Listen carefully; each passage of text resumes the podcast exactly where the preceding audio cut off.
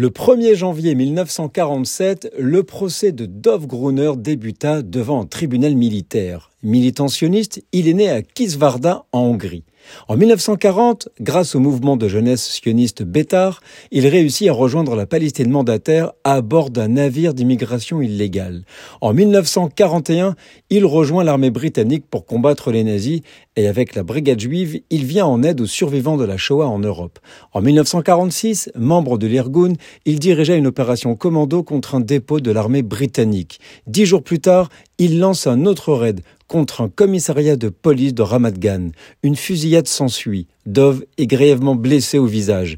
Ses acolytes ont réussi à s'enfuir avec les armes anglaises, accomplissant ainsi leur mission. Mais Gruner est fait prisonnier par les Anglais. Le 1er janvier 1947, son procès débuta. On lui demande d'avouer sa culpabilité, ce à quoi il a répondu qu'il ne reconnaissait pas l'autorité de ce tribunal et a déclaré les Juifs continueront à vous combattre jusqu'à ce que vous quittiez cette terre et la remettiez à ses propriétaires légitimes, le peuple juif.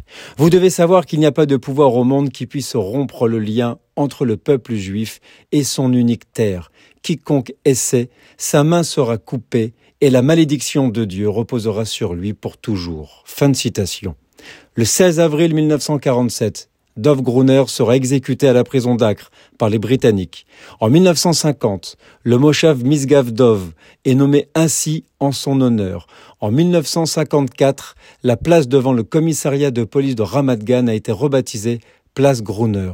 Son frère nomma son fils Dov et deviendra le sergent Dov Gruner, parachutiste émérite de Tsahal qui, en 1967, pendant la guerre des six jours, a été le premier soldat israélien à atteindre le Kotel.